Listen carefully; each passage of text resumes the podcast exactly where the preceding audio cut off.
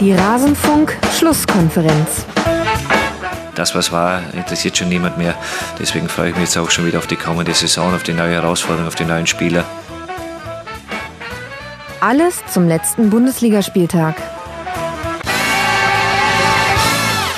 Das, was war, das ist nicht mehr. Zumindest das, was die letzte Saison betrifft. Aber auf diese Saison wollen wir natürlich ganz genau schauen. Und damit hallo und herzlich willkommen in der Rasenfunk-Schlusskonferenz in einer besonderen Ausgabe. Hier hört ihr genau den Teil, den wir zu Eintracht Frankfurt zu besprechen hatten. Ich spreche jeden Bundesligaspieltag mit zwei Gästen und alle Spiele kommen zur Sprache. Das hier ist jetzt dann der Teil zu Eintracht Frankfurt, wie schon gesagt. Und alle anderen Spiele findet ihr auf rasenfunk.de nach jedem Spieltag in der Rasenfunk-Schlusskonferenz. Jetzt wollen wir uns anhören, was hatten wir zu Eintracht Frankfurt zu verzapfen und bitte.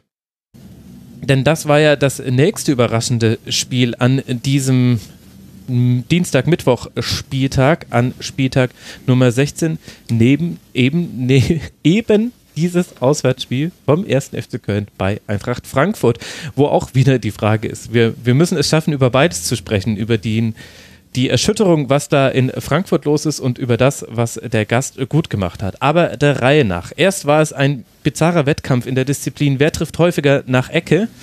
Aber so wirklich drüber lachen können da vor allem die Frankfurter nicht, denn der Gast aus Köln lässt sich auch von einem 0 zu 2 Rückstand, eben entstanden aus zwei Eckbällen, nicht beeindrucken und kommt zurück mit einem abgefälschten Distanzschuss von Hector. Zwei Toren nach, logisch Ecke von Bono und Drexler und dann am Schluss gibt es noch ein Kontertor, den Jakobs auch noch so wunderbar an die Unterkante der Latte schweißt, dass man merkt, okay, in diesem Spiel sollte für die eine Mannschaft alles gehen, nämlich für den ersten FC Köln, die gewinnen 4 zu 2 und für die andere Mannschaft geht so rein gar nichts. Timo, was sich die Frage stellt, wenn wir die jetzt beide mal miteinander vergleichen, was könnte denn vielleicht die Eintracht vom FC lernen, wenn wir uns dieses Spiel angucken? Naja, erstmal vielleicht tatsächlich, und das ist jetzt ein sehr überraschender Punkt, wenn man das Gewinnen. zu Köln sagt, die Ruhe. Ah, ja. Eintracht Frankfurt kann die Ruhe von Köln lernen. Ich hätte jetzt vorher auch nicht gedacht, dass ich, lassen, ja. dass ich diesen Satz jemals in meinem Leben sagen würde. Denn ich war ja schon überrascht. Also Köln kommt ja wirklich, die waren ja vorher völlig abgeschlagen, kommen dann mit diesem Derby-Sieg nach Frankfurt. Man kann sich, ich habe mir vorher schon die Frage gestellt, wie nehmen Sie das jetzt mit? Und sie haben es dann so mitgenommen, wie ich es jetzt erstmal zuerst gar nicht gedacht hätte, indem sie 1-0 hinten liegen, indem sie 2-0 hinten liegen. Mhm.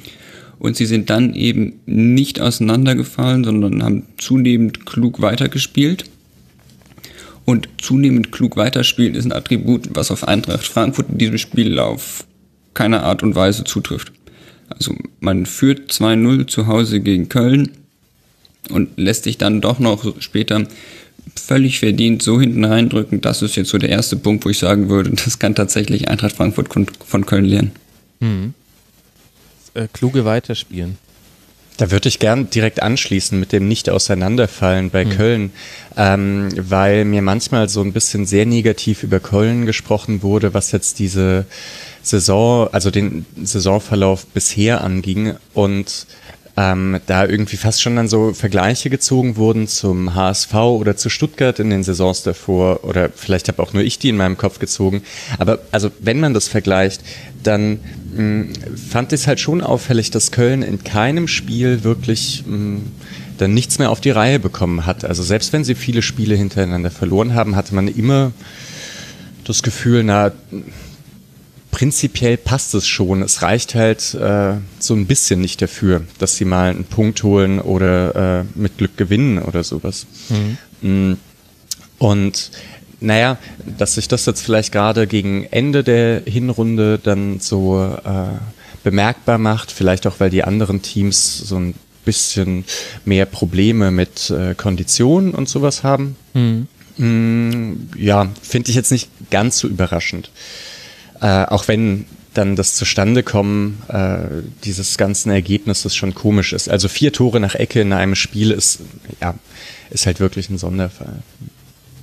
Kondition bietet sich natürlich immer an, wenn man dann darüber zu sprechen, wenn man denkt, dass das ja jetzt schon das 30. Pflichtspiel dieser Saison für Eintracht Frankfurt war und ja. viele Spieler davon haben viele Spiele davon gemacht. Auf der anderen Seite, also physisch fand ich Eintracht Frankfurt gar nicht so schlecht, dass ich jetzt gedacht hätte, die sind jetzt irgendwie total müde. Das hat sich dann eher im Kopf gezeigt. Mhm. Aber auch zum Beispiel die Probleme, sie spielen jetzt schon seit einiger Zeit hinten mit einer Dreierkette, die auch, wie ich finde, nicht besonders klug immer nach vorne und nach hinten geschoben hat. Mhm. Das ist jetzt in erster Linie ja auch kein physisches Problem, sondern eins von der Einstellung, eins von der mentalen Stärke. Ja, das finde ich ist auch ein ganz interessanter Punkt. Also klar, klar spielt Physis eine Rolle, sowohl in den Beinen als auch im Kopf, aber ich finde auch, dass das System von Eintracht Frankfurt, das funktioniert in einer gewissen Intensität und mit einem gewissen Einsatz, den du dafür fährst. Und deswegen ist es besonders, besonders wichtig bei einer Mannschaft wie der Eintracht, dass du eben eine hohe Grundphysis hast und eine gute konditionelle Verfassung. Ich finde, dass aber ansonsten dieses System ganz, ganz viele Schwächen hat, die man, wenn man ehrlich ist, auch schon gesehen hat. Und zwar auch, auch schon in der letzten Rückrunde immer mal wieder gesehen hat. Also, dass du eben einfach über die Flügel angreifbar bist, wenn die sehr offensiv ausgerichteten Außen, wenn die nicht richtig zurückrucken. Das, das hast du gegen Köln so oft gesehen, das war fast schon war fast schon eine Parodie seiner selbst. Wie oft da im Rücken von Chandler, im Rücken von Kostic irgendein junger, flinker Kölner wieder weggelaufen war und anspielbar war. Und ich fand, dass Köln das sogar, da hat Köln noch wahnsinnig viel liegen lassen, auch schon äh, in der ersten Halbzeit, noch bevor Hector das Tor geschossen hat. Da gab es drei Konter, wo es dreimal so war, dass auf der rechten Seite Schmitz völlig frei durch war. Kostic war einfach nicht mitgegangen, aus welchen Gründen auch immer. Rode konnte nicht rausrücken und helfen. Und der Pass kam einfach nicht an. Also man hätte das auch noch früher aufdecken können, diese Schwäche im, im Spiel. Und da finde ich, dass, dass eben das System aktuell nicht funktioniert, weil eben da gewisse ganz wichtige Komponenten fehlen. Und dann finde ich schon eine legitime Frage zu stellen, warum spielt man dann noch in diesem System? Also hätte es dann vielleicht nicht auch Alternativen gegeben, wohl wissend, dass das auch schon mal fürchterlich schiefgegangen ist. Also Timo wird sich noch sehr gut daran erinnern, wann Adi Hütter mal mit einer Viererkette gespielt hat. Das war nämlich in Leverkusen. Das war kein gutes Spiel. Was war es? Ein 1 zu 6? Ein ja, genau. Ja, genau, das war in der letzten Rückrunde. Also ja, klar, ist auch schon mal schiefgegangen. Aber in diesem Spiel hat sich das so angedeutet und das war so zu spüren, was da gerade in der Statik dieses Spiels passiert, auch mit der Herausnahme von Rode, das kommt auch noch mit dazu, dass es mich schon gewundert hat, dass als dann gewechselt wurde, war es dann wiederum fast, ja, also dann, dann kam Endika für Paciencia beim Stand von 2 zu 1, wo man das Gefühl hatte, gleich muss das 2 zu 2 fallen, weil im Grunde war von der Eintracht nichts mehr zu sehen. Und das hat aber eigentlich noch mehr Instabilität reingebracht. Also nicht mal dieser nach außen hin sehr leicht zu kritisierende Wechsel, weil du bringst eben einen Abwehrspieler für einen Stürmer und in, damit sendet man ja ein Signal auf die Ränge und auf den Rasen, aber nicht mal das hat zu mehr Stabilität geführt. Das fand ich schon, also da habe ich mich verwundert am Kopf gekratzt und da stellen sich Fragen, finde ich. Und gehst du mit dem genau entgegengesetzten Signal, indem er ja beim Stand von 2 zu 3 dann, als er Drechsler rausnahm, mir eben keinen Defensivspieler brachte, sondern Tirode? Ja, genau, zum Beispiel. Oder eben halt auch, auch die, die Einwechslung von Keins. Also Keins hat auch schon das letzte Mal nach seinen Einwechslungen äh, für viel Betrieb gesorgt. Aber dass da, also Markus Gistol hat schon auch Mut bewiesen in diesem Spiel. Also er hat auf die sehr jungen Kräfte vertraut, die eben dieses Derby gegen Leverkusen gewonnen hat, haben, wo aber auch nicht jetzt alles ganz, ganz goldig und rosig war. Also das war schon eine mutige Entscheidung zu sagen, nein, wir treten im Grunde jetzt genauso nochmal in Frankfurt an und hat dann aber genau auch diesen, diesen Mut in den Einwechslungen bewiesen.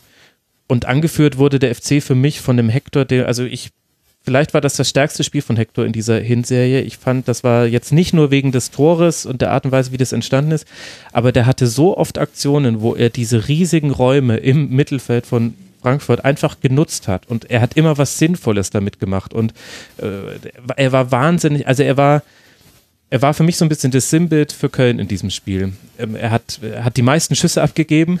Könnte man jetzt auch die Stimme kritisieren, aber wollen wir es mal positiv für Hector sehen? Er hat zwei Torschussvorlagen gegeben, er hatte die meisten Ballkontakte, er hatte eine 85 prozentige Passquote in dieser wichtigen Position, in der er gespielt hat. Ich meine, zwischenzeitlich war der eher Achter als, als äh, Doppelsechs.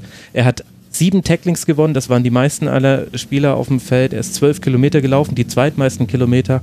Also Hector unglaublich gutes Spiel gemacht. Und dem gegenüber könnte ich keinen Frankfurter rausheben, der auch nur annähernd eine ähnliche Haltung in diesem Spiel gezeigt hat. Also egal, ob ich jetzt Kamada, Chor oder sogar auch Rode, man muss natürlich auch früh ausgewechselt, sage, werden, sage, jeder, der das Spiel gesehen hat, wird sagen, ja, sorry, andere Liga. Und das zeigt ja schon, was, wie gut Hector war und wie schlecht auf der anderen Seite Frankfurt. Aber kommt man da dann nicht dennoch zu Dingen wie, naja, also einmal Kondition, obwohl ich auch, also ich gebe schon auch zu, Frankfurt bekommt immer noch Intensität ins Spiel, aber eben nicht mehr so stark wie am Anfang zur Saison oder in der letzten Saison bis zur Endphase. Das ist das eine. Und das andere ist ähm, mit der Frage nach dem System, man kann's, also man kann halt nichts anderes einüben. Also die fangen ja, ich ja, weiß nicht, wann die Punkt. angefangen haben, ähm, da äh, ja ihre Ende Juli also, ging's los. Mit, genau, mit Ende Juli ging's los. Ähm, drei wesentliche Faktoren brechen weg. Ähm, man hat keine Vorbereitung, eigentlich irgendwie was Neues einzuüben. Man kann das nie nachholen, weil man ständig äh, in der Dreifachbelastung spielt und ähm, muss dann halt ein bisschen mehr rotieren als letzte Saison, auch ähm, weil naja, weil man letzte Saison ja auch schon am Ende gemerkt hat, dass man nicht äh, 55 Spiele in einer Saison mit der Costa auf rechts spielen kann. Hm, deswegen ist halt dieses System beibehalten vielleicht auch ganz gut für einen Chandler, der dann reinkommt, der das mhm. wahrscheinlich vom Training recht gut kennt. Hm, also irgendwie ist das für mich alles erklärbar, auch einfach weil, äh, naja, ohne die drei da vorne ist äh, Frankfurt vom Kader her eine bessere Mittelfeldmannschaft, würde ich sagen. Aber eine bessere Mittelfeldmannschaft mit so vielen Spielen rutscht halt ab. Also da ist, da sehe ich jetzt noch kein, mh, hm, noch kein ganz großes Problem. Ich glaube auch nicht, ja. dass die, also ist ja auch nicht schlimm. Also Jetzt werden die halt Zehnter diese Saison und äh, Das sagst dann, du so. ich höre, wie ja, Leute sich da sich draußen winden in der Sekunde, in der das hören. Normalerweise lachen die Leute in der U-Bahn bei Podcasts. Bei uns winden sie sich schmerzverzerrt und liegen in embryonaler Haltung irgendwann am U-Bahn-Boden. Ja, aber wenn man sich den Kader anschaut, ist es und, und dann diese Doppelbelastung mh, mm, hat, dann ist es doch irgendwie okay, oder? Also, wenn man den Kader jetzt vergleicht mit, mit Leverkusen, mh, mm, die ja. das halt eher gewohnt sind oder mit Wolfsburg. Aber die Art und Weise ist, glaube ich, in Frankfurt wichtiger ja. als an anderen Bundesliga-Standorten, weil bei Frankfurt eben schon ein, ein besonderes Ping-Pong zwischen den Rängen und dem Platz stattfinden kann. So ähnlich Stimmt, aber diese Energie, auch, die kommt, also ja. die sieht man der Mannschaft ja an. Also es ist ja immer noch ein sehr physisches Spiel. Also obwohl die nicht mehr können, hauen die immer noch alles rein und so weiter. Da haben die Fans doch ihre ganzen eigentlich so positiven Sachen. Nur es funktioniert halt nicht mehr so wie vorher. Ähm, nee, dass man als Fan da jetzt momentan in der Situation äh, das jetzt nicht so toll findet, weil man halt aus den letzten sechs Spielen nur einen Punkt geholt hat, äh, das, das versteht jeder. Also ähm, das ist, also egal mh, welche Erwartungen man hat, äh, sechs Spiele in Folge nicht gewinnen, ist, ist doof. Ne? Ja. Und sechs Spiele nicht gewinnen ist ja das eine, sechs Spiele auf einen Treffer aus dem Spiel heraus warten ist ja das andere. Oh ja. Ja.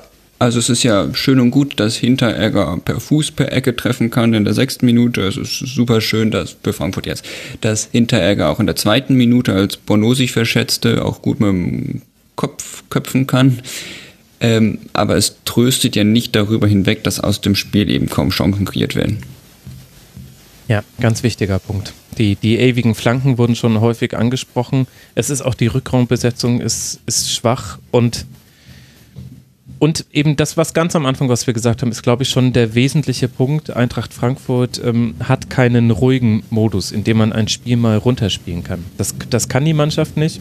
Und gleichzeitig ist ein ganz, ganz großes Problem, wenn man mal darauf achtet, dann wird man auch als Neutraler aggressiv. Das Anlaufverhalten und das Umschaltverhalten, also defensiv jetzt, sprich nachdem man den Ball verloren hat in die Defensive, das machen nur noch sieben Spieler. Also das, es mhm. gibt kaum eine Situation, in der alle zehn Feldspieler sofort mitmachen. Und das ist schon wirklich krass. Und dann ist es völlig egal, dann ist es mal, ist es ein Kamada, der nämlich mitmacht. Dost hat da manchmal eine Körpersprache, wo man sich denkt, weißt du eigentlich, dass du zwei Meter groß bist und wir dich noch besser sehen als alle anderen Spieler? Ähm, Paciencia, Paciencia äh, würde ich da so halb rausnehmen, der, der, der, hat immer den Willen, aber der steht manchmal halt auch in Räumen, wo man sich denkt, meine Güte, also was, was, was hast du denn jetzt, also was willst du denn jetzt hier? Also jetzt komm bitte zurück, du musst jetzt den anderen helfen, du musst jetzt bitte auf dem Flügel helfen, da seid ihr anfällig. Und das ist halt, glaube ich, auch noch ein Riesenproblem. Und da kann, da kann man dann die Fragen stellen: Ist das Aufgabe des Trainers? Ist das äh, Kaderzusammenstellung? Ist das fehlendes Training? Ist das fehlende Einstellung? Ist nicht zu beantworten von, von außen, aber es ist zu beobachten, dass das etwas ist, was schon, was schon jetzt länger zu sehen war in dieser Saison und worauf nicht reagiert werden konnte, ich, weil es im Grunde dann auch egal war, wer gespielt hat man konnte es quasi immer wieder bei Spielern sehen und vor allem bei Spielern, die noch nicht so lange bei Eintracht Frankfurt sind. Das, die, diesen einen Punkt würde ich schon noch machen wollen. Das fällt mir vor allem bei Spielern auf, die jetzt gekommen sind oder zurückgekehrt sind, wie Kamada, die vielleicht auch einfach aus der Erfahrung der letzten Saison, dadurch, dass sie die nicht gemacht haben, nämlich dass es quasi nur funktioniert, wenn es alle tun und ansonsten wird es schmerzhaft für Frankfurt und das hat man ja in der letzten Saison auch in einigen Spielen zu spielen bekommen. Die haben sie nicht gemacht und vielleicht ist das dann auch einer der Gründe, warum da nicht alle genau mit dem gleichen Kenntnisstand oder mit der gleichen Haltung in die Partien gehen. Jetzt spekuliere ich ein bisschen, aber es ist so ein bisschen mein Gefühl, ehrlich gesagt. Hm. Also ich würde wirklich den Hauptpunkt aufs Training setzen, weil die ja auch gefühlt seit zwei Jahren nicht mehr trainiert haben, sondern eigentlich nur regeneriert. Hm. Ähm, auch da würde vielleicht eben eine Saison ohne Europa mal äh, ganz gut tun. Und dieses, dass man nie zusammen trainiert, ist halt für eine, für eine Mannschaft wie Bayern, die seit äh, zehn Jahren zusammenspielt, kein Problem. Da sind halt Mechanismen irgendwie da. Ähm, aber naja, halt für eine Mannschaft, die, also denen dann einiges wegbricht, ähm, dann irgendwie wahrscheinlich drei Sperren durch rote Karten hat und ähm, dann keinen Lauf hat, da ist es dann ja äh, wirklich ein Problem. Aber dass es für Frankfurt einfacher wird ohne Europa ist ja auch etwas, was man in Frankfurt auch nicht hören möchte und auch völlig zu Recht. Also einerseits ja, natürlich, ja. einerseits natürlich für die Fans, weil man möchte natürlich lieber Europa spielen, als nicht in Europa zu spielen. Auf der anderen Seite natürlich auch, weil natürlich große finanzielle Hürden damit verbunden sind. Und natürlich, also jetzt war es ja schon so, dass selbst mit Europa Frankfurt ja viele Spieler weggebrochen sind. Also Sebastian Heller, Luka Jovic, Ante Rebic. Hm die jetzt übrigens nur mal so als Side-Fact jetzt genauso viele Saisontore haben wie Martin Hinteregger. Ja. ähm, aber wenn du natürlich nicht Europa spielst, dann besteht diese Gefahr natürlich noch in ganz besonderer Art und Weise. Und dann redet man vielleicht in einem Jahr nicht davon, dass Eintracht Frankfurt jetzt eben nicht ins Spiel kommt, weil sie eben viel zu wenig Möglichkeiten haben, mal irgendwas zu trainieren, auch mal was anderes zu trainieren, um mehrere Möglichkeiten zu haben, sondern dann spricht man von einem großen Umbruch in Frankfurt und dass die Spieler damit noch nicht so besonders gut klarkommen.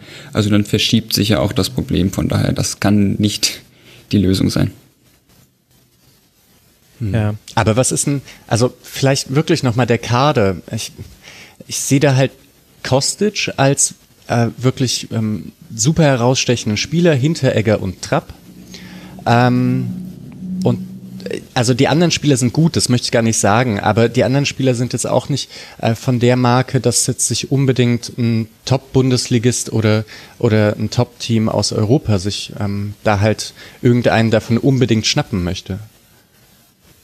Ja, aber das war doch auch in der guten Zeit von Frankfurt so, dass du ein paar Leute hattest, die richtig glänzen konnten. Vor allem natürlich die Stürmer vorne drin, wobei mir auf fast auch ein bisschen zu viel Fokus jetzt auch in der Rückbetrachtung gelegt wird. Also da war auch wirklich nicht alles, was Gold, was äh, geglänzt hat und vor allem die, die Arbeit gegen den Ball war da schon viel, viel wichtiger und da hat auch einfach die Abwehrstabilität äh, sehr geholfen. Aber Frankfurt ist, war seiner Definition eine Mannschaft, die ja über, über quasi die, die addierte Qualität aller Spieler mhm. kommt und nicht einfach nur individuelle Klasse und andere werden dann einfach mitgezogen sondern jeder muss so ein bisschen im Kollektiv an seine Leistungsobergrenze kommen. Und dann hast du, hast du einen Da Costa, der eine sensationelle Saison spielt. Und dann hast du viele andere, die toll spielen.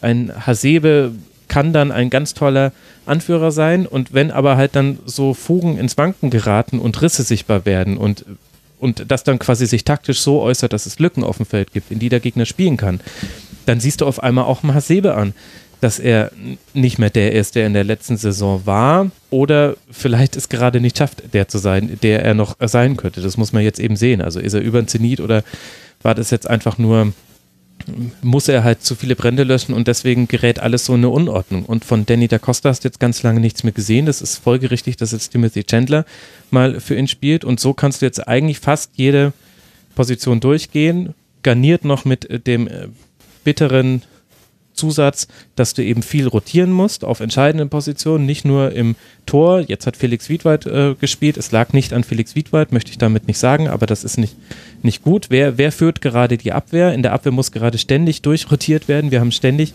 unterschiedliche Formationen und dann sind halt alle ein bisschen schlechter oder vielleicht ein bisschen eher an ihrem Leistungsmittel und nicht mal an ihrem Leistungsmaximum. Und dann fällt das halt schneller auf. Köln scheint dagegen an einem Maximum zu sein. Es könnte sein, dass wir über eine Neun-Punkte-Woche beim FC sprechen. Das wissen wir jetzt dann nach dem Heimspiel gegen Werder Bremen. Wir haben es gerade schon thematisiert. Köln jetzt mit 14 Punkten auf Tabellenplatz 15 gesprungen. Sechs Punkte aus den letzten beiden Spielen. Eintracht Frankfurt dagegen mit 18 Punkten, jetzt nur noch vier Punkte vor dem Relegationsplatz. Und das ist jetzt genau der Shift, der eben jetzt eingesetzt hat mit diesem 2 zu 4 spätestens, dass man eben nicht mehr den Abstand nach oben sich anguckt, sondern den Abstand nach unten. Es geht jetzt dann für die SGE nach Paderborn. Dass das jetzt ebenfalls ein wichtiges Spiel ist, brauche ich euch nicht nochmal extra sagen, liebe Hörerinnen und Hörer. Wenn wir uns eh schon hier unten im Tabellenkeller tummeln, dann lasst uns auch noch kurz über die weiteren Mannschaften sprechen, die da zu sehen sind. Fortuna Düsseldorf gehört da unter anderem mit dazu und der FC Augsburg gehörte da mit dazu. Fortuna Düsseldorf jetzt 17. nachdem Köln und damit endet unser Teil zu Eintracht Frankfurt aus der dieswöchigen Rasenfunk-Schlusskonferenz. Wenn euch auch die anderen Spiele interessieren oder der Schwerpunkt, den wir reihum auf jeden Verein einmal legen in der Bundesliga-Saison, nein, sogar häufiger als einmal, dann könnt ihr gerne auf rasenfunk.de mal in die aktuellste Schlusskonferenz reinhören. Es gibt außerdem noch das zeitlose Tribünengespräch und immer wieder Kurzpässe. Im Rasenfunk findet also jeder etwas, der sich für Fußball interessiert und der Lust auf das Medium Podcast hat. Ich danke für eure Aufmerksamkeit, würde mich freuen, wenn ihr auch an anderer Stelle mal reinhört. Bis bald mal wieder hier im Rasenfunk. Macht's gut. Ciao.